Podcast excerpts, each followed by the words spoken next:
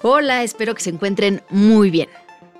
Estas semanas, ahora sí, ya se siente el ambiente político a todo lo que da. Con el evento masivo de Xochitl Galvez, que generó mucho ruido en medios y redes sociales, con los cierres de precampaña de todos los partidos, el nombramiento de Jorge Álvarez Maínez como precandidato presidencial de Movimiento Ciudadano y bueno, un montón de noticias.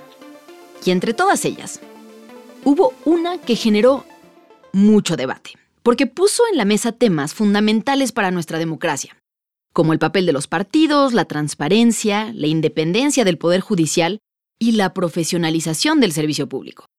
Me refiero a la publicación que hizo el presidente del PAN, Marco Cortés, en Twitter o X como ahora se llama. Compartió un supuesto acuerdo entre el PAN y el PRI que se firmó el año pasado, antes de las elecciones de Coahuila, en las que ambos partidos compitieron como aliados. En este acuerdo se establecía lo que le tocaría al PAN en caso de que Manolo Jiménez, el candidato priista, ganara la gubernatura. Entre las cuotas correspondientes al PAN, el acuerdo enlista varias secretarías, el 20% de los cargos más altos del gobierno, la dirección del 20% de las escuelas del Estado, oficinas de recaudación y registro civil, y hasta seis notarías y la ratificación de un magistrado. Naturalmente, esta publicación generó todo tipo de comentarios. La gente cuestionaba la ética y también la legalidad de repartirse los cargos como si fueran botín, y no con base en qué tan preparadas estaban las personas que los ocuparían. ¿Es esta la primera vez que se publica el contenido de un acuerdo político tan controversial? ¿O estamos ante un caso de política de vu? Política de vu.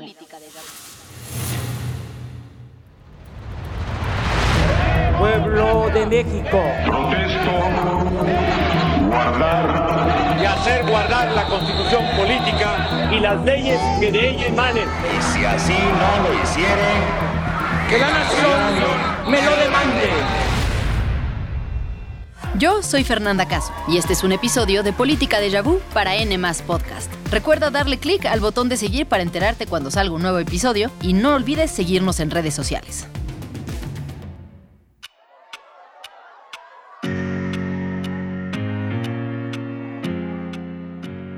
Era el año 2010 y el presidente del PAN, César Nava, se preparaba para dar una conferencia de prensa. Detrás de él, una mampara con logos del PAN y el lema Identidad, Tradición y Futuro completaba la imagen frente a las decenas de cámaras, micrófonos y flashes que se disparaban aquella mañana. César Nava, un hombre joven de 35 años de edad, muy bien peinado, con entradas profundas, una corbata en distintos tonos de azul y lentes modernos de la época, tomó el podio día 29 de octubre, participé en una reunión con el secretario de Gobernación, Fernando Gómez Montt, y la presidenta del PRI, Beatriz Paredes, en las oficinas del secretario de Gobernación. Al día siguiente fue firmado un acuerdo entre la presidenta del PRI y su servidor. En dicho acuerdo, los partidos Acción Nacional y Revolucionario Institucional se comprometieron a abstenerse de formar coaliciones electorales en el Estado de México. Dicho acuerdo fue suscrito sobre la base de la obligación del PRI de aprobar en sus términos en el Senado de la República la ley de ingresos previamente aprobada en la Cámara de Diputados. La declaración del dirigente del PAN sacudió a la clase política del país. ¿De verdad? ¿El presidente del partido estaba revelando el contenido de un acuerdo político tan delicado ¿Tan siquiera eran legales este tipo de acuerdos? ¿Había consultado a su partido antes de hacerlo público? ¿Y quién ganaba con estas revelaciones? La historia era tremenda. Y para entender realmente lo que estaba en juego, hay que ir un poco más atrás.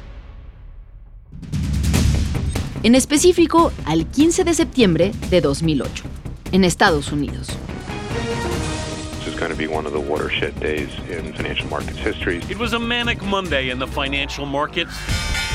It was the worst day on Wall Street since the crash of 1987. La quiebra del cuarto mayor banco de inversión estadounidense, Lehman Brothers. Aquel día pasó a la historia conocido como Black Monday. Las primeras noticias de la mañana anunciaban que Lehman Brothers, un banco de inversión, se había ido a la quiebra. Y con ello se revelaba un problema mucho más profundo. La economía estadounidense llevaba años construyendo sobre castillos de humo, promesas de pago, créditos incobrables e hipotecas sobre hipotecas. Como efecto dominó, más y más bancos se declararon en bancarrota. En cuestión de semanas, Estados Unidos estaba ya atravesando la peor crisis económica en décadas. Según la Enciclopedia Británica, la crisis en Estados Unidos provocó que millones de personas perdieran sus casas, ahorros y empleos. La pobreza en el país pasó de 12.5% a más del 15% y la desigualdad se profundizó aceleradamente. La crisis empezó en Estados Unidos, pero de inmediato se esparció por todo el mundo. Y México, su vecino más cercano, fue el más afectado de toda la región. Las economías latinoamericanas cayeron en 2009 y una buena parte de esta caída de las economías latinoamericanas es, por la, es provocado por la caída de la economía mexicana que entró en una profunda recesión. En cuestión de meses, cientos de pequeñas y medianas empresas mexicanas quebraron. Los ingresos de dos de nuestras industrias más grandes, los automóviles y las exportaciones de petróleo, se redujeron a prácticamente la mitad. Para colmo, a esto se sumó el brote de influenza H1N1 y Felipe Calderón, el presidente de México, se vio obligado a salir a dar las malas noticias en cadena nacional. Mexicanas y mexicanos, muy buenas noches. En los últimos días, México ha enfrentado uno de los problemas más serios de los últimos años, una emergencia sanitaria provocada por la aparición de un nuevo virus que era absolutamente desconocido, no solo en México, sino en todo el mundo.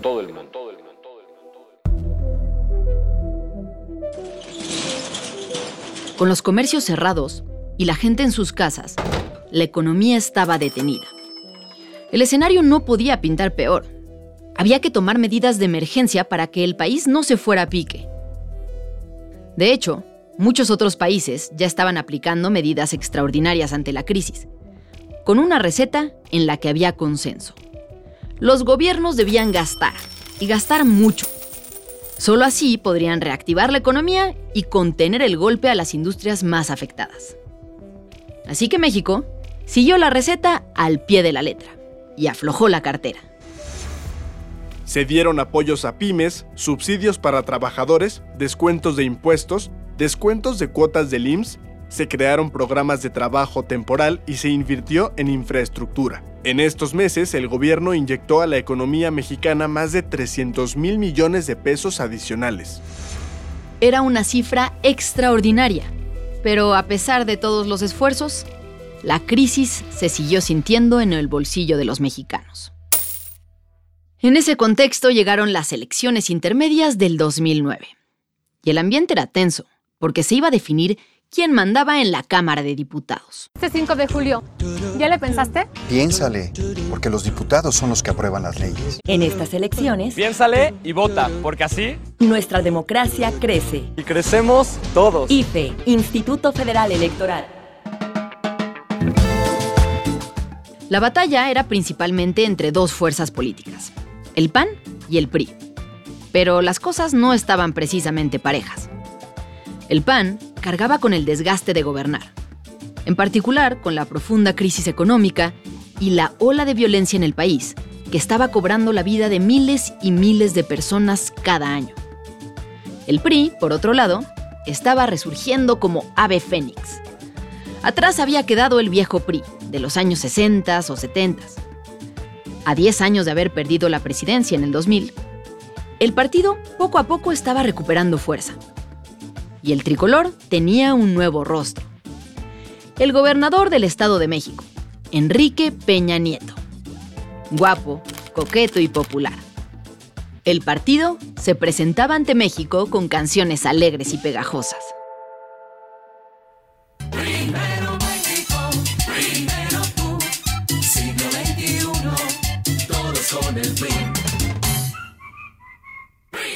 En esa elección, el PRI se llevó un triunfo arrollador. En 2009, el PRI y el Partido Verde, que era su aliado, obtuvieron 257 diputados, lo que representa más del 51% de la Cámara. Con ese número de diputados, ambos partidos podían bloquear cualquier ley, presupuesto o iniciativa del presidente Calderón o del PAN. Los analistas habían predicho que el PRI iba a ganar, y así sucedió. Tras estos resultados, incluso se empezó a especular que el PRI podría regresar a la presidencia en el futuro cercano. El carisma que tenía el gobernador del Estado de México entusiasmaba a muchos y a muchas.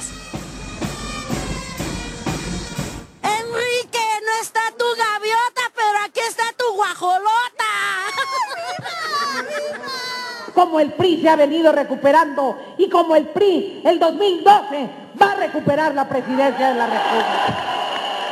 Pero más allá de cálculos electorales, el gobierno panista tenía que concentrarse en sus retos presentes. Aún no salía de la crisis económica. Todos estos gastos que había hecho en 2008 y 2009 para suavizar el golpe habían tenido un costo enorme en las finanzas públicas. Para poder financiarlos, se tuvo que echar mano de todas las bolsas de dinero de emergencias. Las arcas estaban vacías y ahora le tocaba al país apretarse el cinturón y manejar las finanzas de manera muy estricta. Así describiría el expresidente Calderón esas decisiones en su libro Los retos que enfrentamos, unos años más tarde. Una vez que empezamos a apreciar signos positivos de recuperación, comenzamos a implementar una estrategia de salida. Se trataba de reducir el déficit y frenar la extraordinaria expansión del gasto público y para ello había que seguir una vieja, desagradable pero inevitable receta. Aumentar los ingresos públicos y reducir los gastos, nada nuevo bajo el sol.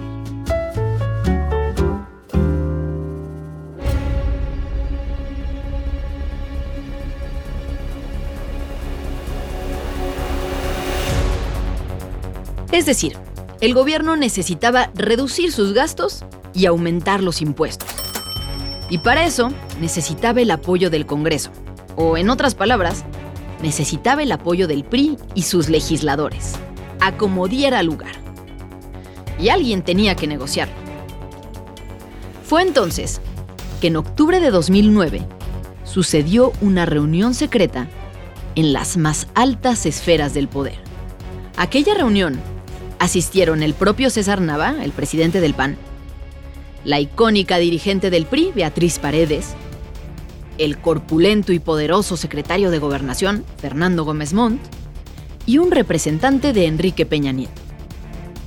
Y sí, si acaso te lo estás preguntando, si es esta la misma reunión de la que hablaría el presidente del PAN, César Nava, unos meses más tarde. Bueno, pues el caso es que en esa reunión se firmó un acuerdo que tenía un solo punto relevante. Decía más o menos así. Los partidos se abstendrán de formar coaliciones electorales en el Estado de México con otros partidos políticos cuya ideología y principios sean contrarios a los establecidos en sus propias declaraciones de principios. Esta cláusula venía casi con dedicatoria. En pocas palabras, lo que buscaba era evitar que el PAN y el PRD se aliaran contra el PRI en el Estado de México en las elecciones del 2011. El argumento en el papel era que los partidos tenían ideologías distintas, pero en la práctica le dejaba el camino libre al PRI en el Estado de México. El documento estaba firmado por los cuatro asistentes a la reunión, dos como titulares y dos como testigos. Era una cosa extrañísima. ¿Por qué el PAN había hecho un acuerdo en el que realmente solo ganaba el PRI? Por un lado, el acuerdo no le impedía al PRI ir en coalición con sus aliados locales, el Partido Verde y Nueva Alianza, porque con ellos no tenía diferencias de principios. Y por otro lado, sí limitaba las posibilidades que tenía el PAN. Era un gran acuerdo para el PRI y para Peña Nieto, quien no quería perder su estado si pretendía ganar la presidencia un año después. ¿Qué negoció el PAN a cambio? Esto solo se supo cuando el documento se hizo público Y César Nava reveló los detalles del encuentro en aquella famosa conferencia de prensa. Vamos a escuchar de nuevo lo que dijo en aquel momento. En dicho acuerdo, los partidos Acción Nacional y Revolucionario Institucional se comprometieron a abstenerse de formar coaliciones electorales en el Estado de México. Dicho acuerdo fue suscrito sobre la base de la obligación del PRI de aprobar en sus términos en el Senado de la República la ley de ingresos previamente aprobada en la Cámara de Diputados. Ahora se entiende. El presidente del PAN estaba reconociendo que en aquella negociación, el PRI ofreció los votos de sus legisladores para que el gobierno pudiera subir los impuestos después de la crisis. Y no era cosa menor. La ley de ingresos que se aprobó en 2009 incluía un aumento del IVA del 15 al 16%, aumentos en el ISR, en el IEPS, en el IETU y en la gasolina. Todo esto era parte de las medidas para ajustarse el cinturón. Subir los impuestos nunca es una medida popular. Y los panistas habían requerido todo su capital político para conseguir las mayorías necesarias. Sin embargo, aún había muchos huecos en la historia. Por ejemplo, no se hacía mención alguna a los 12 estados que tendrían elecciones en el 2010, solo al Estado de México, cuya elección era hasta el 2011. Y no se decía si la negociación había incluido también otras leyes o presupuestos, lo cual sonaba como probable, dado el poder del PRI en el Congreso. ¿Qué más se habló en aquella reunión o en aquellas reuniones? Nadie conoce a ciencia cierta las condiciones de esos acuerdos. Lo que sabemos es lo que sucedió a continuación. En febrero de 2010, el PAN aprobó ir en alianza en 7 de los 12 estados que irían a elección ese mismo año. Unos días más tarde, y tras manifestar su rechazo a estas alianzas, el secretario de Gobernación, Fernando Gómez Montt, renunció públicamente a su militancia en el PAN y dijo que no revelaría las razones por tratarse de asuntos profesionales. Las columnas de opinión y declaraciones en medios especulaban que en realidad el secretario Gómez Montt renunciaba al partido porque el PAN estaba incumpliendo sus acuerdos con el PRI, de los que él mismo había sido testigo, y que incluían, tal vez, las elecciones en más estados, además del Estado de México. Es imposible saberlo. Lo cierto es que en marzo de 2010, ya con las elecciones de gobernador a la vuelta de la esquina y al calor de las discusiones electorales, César Nava acusó al PRI de haber incumplido los acuerdos y que por ello él ya estaba libre de hacer cualquier alianza que le placiera. Como es del conocimiento público, el 5 de noviembre el PRI incumplió el acuerdo. Como es sabido, solamente 8 de los 33 integrantes de su grupo parlamentario en el Senado permanecieron en el salón de plenos y todos se abstuvieron de votar a favor de la ley de ingresos. Ante este flagrante incumplimiento del PRI, el acuerdo quedó sin efecto alguno. Es decir, Nava dijo que el PRI se había comprometido a votar a favor de la ley de ingresos. Y en lugar de eso, solo se abstuvo en el Senado. Con eso fue suficiente para que la ley pasara, pero la denuncia de incumplir el acuerdo ya estaba hecha.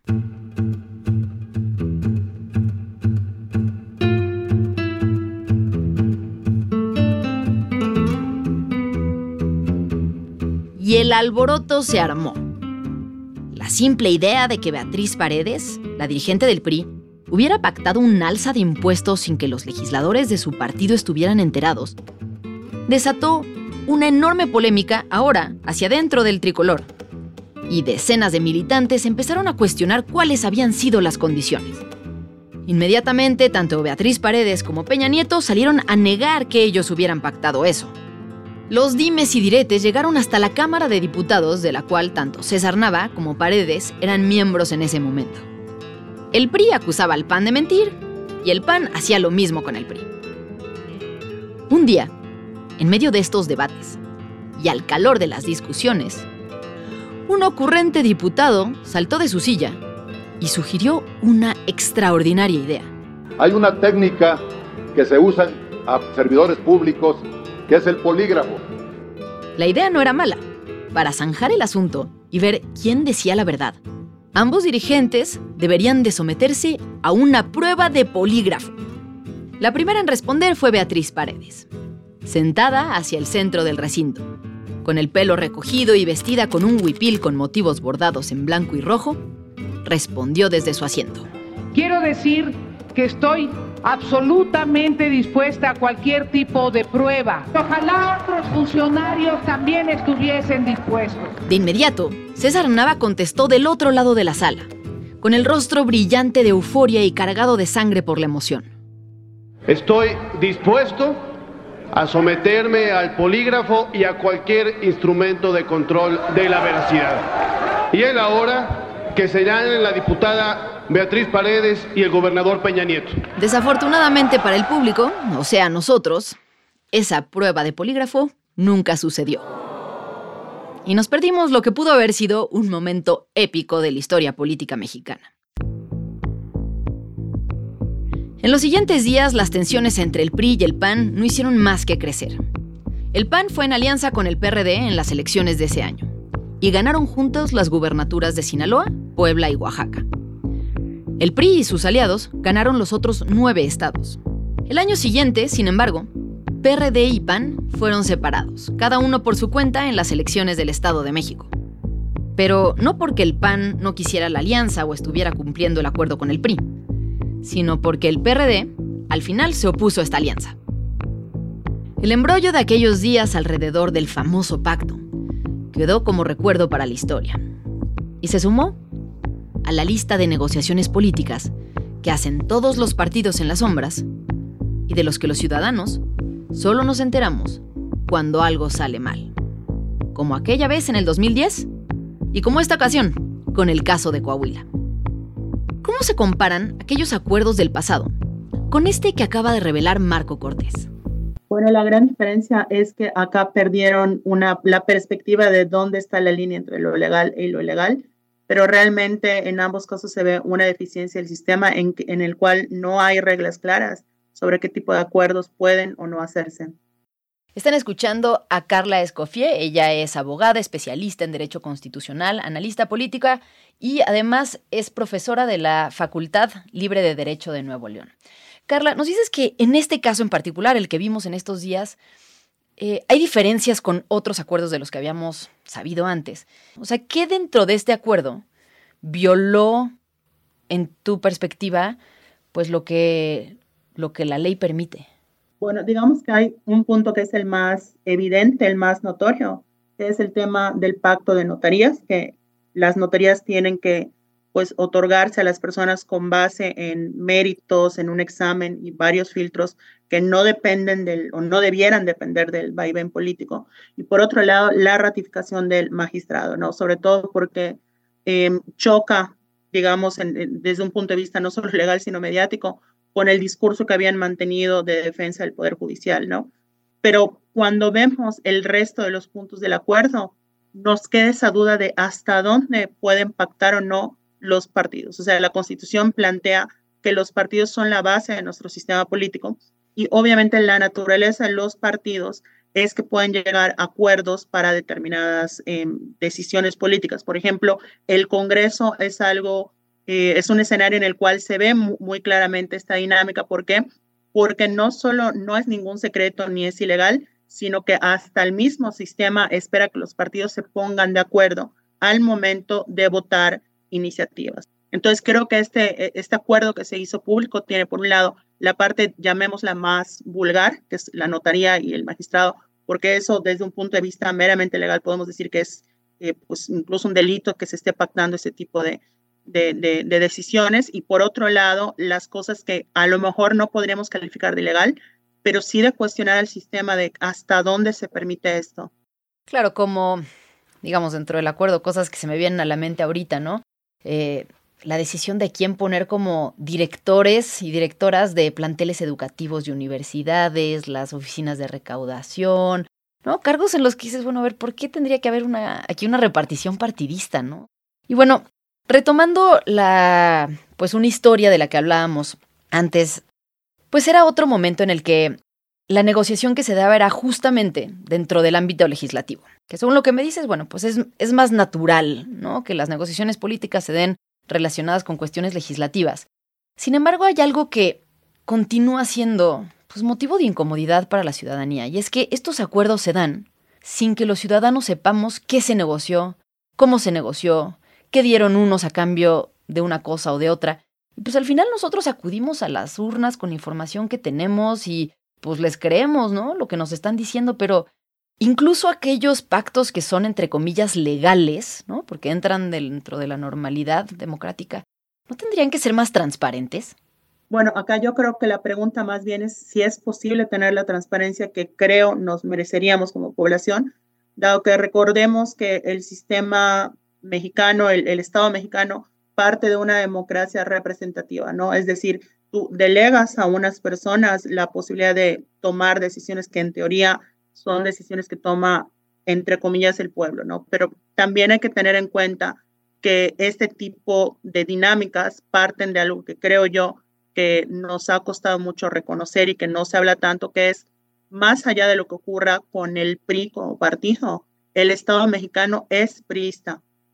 De hecho, me parece que muchas controversias que han habido, por ejemplo, con el procedimiento de nombramiento de la Suprema Corte u otras controversias que han estado en, la agenda pública últimamente, parten en gran medida del hecho de que la Constitución sigue teniendo una perspectiva de partido único, sigue partiendo del hecho de que el presidente es un ser omnipotente que tiene eh, pues un partido que también va a ser hegemónico. Y eso lo vemos en distintos artículos de la Constitución, ¿no? Y tiene que ver también con el régimen de partidos. Eh, esto no tiene que ver con una administración en particular, sino lo que estoy planteando es algo que, digamos, nunca se modificó con la supuesta transición en el 2000. Como por ejemplo en las leyes, ¿en dónde ves estos ejemplos? ¿O en la Constitución? Bueno, de entrada, el, el, el, nombramiento de ministros de la Suprema Corte es clarísimo, ¿no? El presidente hace una terna que después el Senado eh, utiliza para elegir entre esas tres personas quién va a ser el nuevo ministro o ministra de la Suprema Corte. Y en caso de que el Senado rechace dos ternas del presidente, el presidente de manera directa elige a la nueva persona, tal como ocurrió actualmente. Eso no lo podemos entender solo con las acciones o omisiones de los actores en el presente, sino que viene de un procedimiento que parte de la centralidad de la figura del presidente. ¿Por qué? Porque históricamente en México el presidente ha sido como una especie de Em, digamos, monarca disfrazado. Entonces, em, me parece que lo que vemos acá con este tipo de acuerdos es reflejo de eso. ¿Por qué? Porque justamente la idea es que los partidos, a lo, digamos, tienen esta potestad de hacer alianzas, que eso no, digamos, no lo condenaría en sí, pero el problema es que no, no se contempla algún tipo de límite en qué es lo que pueden acordar. Y no solo eso, que me parece que es tan naturalizada esta lógica de que puede impactarlo todo, que a mí me parece muy revelador la, la actitud con la cual Marco Cortés publica este acuerdo, de tal manera que, insisto, o sea, refleja cómo han perdido la perspectiva de esa línea entre lo legal y lo ilegal. Ahora, hablamos de pues esta nueva realidad en la que los partidos están yendo en coaliciones, en alianzas, y de alguna forma esperaríamos que hicieran gobiernos de coalición. Sucede que en estas negociaciones, que por todas las características que has mencionado, no nos enteramos, la ciudadanía no sabe qué se acordó. A la hora de la hora es bien difícil hacer que se cumplan los acuerdos, ¿no? Entonces tal vez la ciudadanía está votando por una alianza y está votando por un partido que no es el del candidato que ganó la gobernatura, pero pues sabe que su partido va a estar integrado en esa gran coalición. Eh, ¿No deberíamos de buscar que todos los acuerdos, al menos los que hablan de gobiernos de coalición, si fueran transparentes para poder los ciudadanos conocer qué fue lo que se pactó y también pues para que sea exigible entre ellos eh, cuáles fueron esos acuerdos? Totalmente. Creo que también el hecho de que las personas muchas veces no conozcan ni siquiera cuáles son los cargos que van a ocupar determinados políticos afecta muchísimo. Por ejemplo, hay personas que no saben qué hace un diputado o una diputada.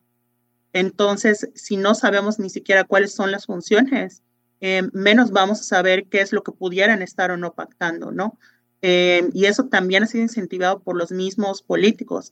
Hay personas que se lanzan a candidaturas de diputados y diputadas y en determinadas colonias y les piden que atiendan el tema de la luz, les dicen que sí y hacen promesas de que van a ver el tema de la luz, aunque ni siquiera es su facultad, por ejemplo. Entonces, este tipo de dinámicas de, me pareciera que genera como esta eh, confusión o este abrumamiento entre la población de no saber quién hace qué cosa, ya no hablemos de qué pactos hacen, sino de cuáles son sus facultades, pues dificultan esa actividad política entre la población, ¿no? Y creo que también esto debería llevarnos a, preguntar no solo qué hacen los partidos al momento de hacer una coalición, una elección, sino qué hacen los diputados y diputadas, porque cada diputado y diputada cabildea sus iniciativas. De hecho, malo sería que no lo hagan. Muchos diputados y diputadas anuncian que presentaron una iniciativa y no la cabildean y queda ya en la congeladora, queda ya sentada y después no se vota porque no hubo consenso de nada. Pero para que haya ese consenso, tienen que negociar con los suyos y con ajenos. Cuando un diputado o una diputada celebra que su iniciativa se aprobó, habría que preguntar cómo llegaste a un acuerdo con los partidos que son tus rivales. ¿Qué se acordó? ¿Qué no se acordó? O sea, cómo se les convenció, ¿no? Eh, porque también allá hay acuerdos de, oye, ustedes apruébenos esta iniciativa y les prometemos que votamos a favor de esas dos que ustedes tienen, ¿no? Pues como ya escucharon, aunque a lo largo de la historia de México ha habido muchos acuerdos políticos y muchos de los que ni siquiera nos hemos enterado, es en los detalles en los que están las diferencias entre unos y otros. Aquellos que son legales, los ilegales, los éticos, los que no son éticos y los que deberían de ser transparentes. Nos escuchamos la próxima semana en el siguiente episodio de Política de Yabú. No olviden seguir las redes sociales de Nemás, compartir este episodio con sus amigos o conocidos a los que les gusta la política o que solo quieren estar más enterados. Y déjenme sus comentarios en redes sociales. En Instagram estoy como fernanda.caso, en Twitter o ex estoy como fer-caso y les dejamos una encuesta en Spotify. Díganos ahí lo que piensan. Si quieren saber más del tema del que hablamos hoy, les dejamos algunas ligas y referencias que usamos como bibliografía en este episodio en la descripción del podcast. Muchas gracias por habernos acompañado el día de hoy y espero que tengan una gran semana.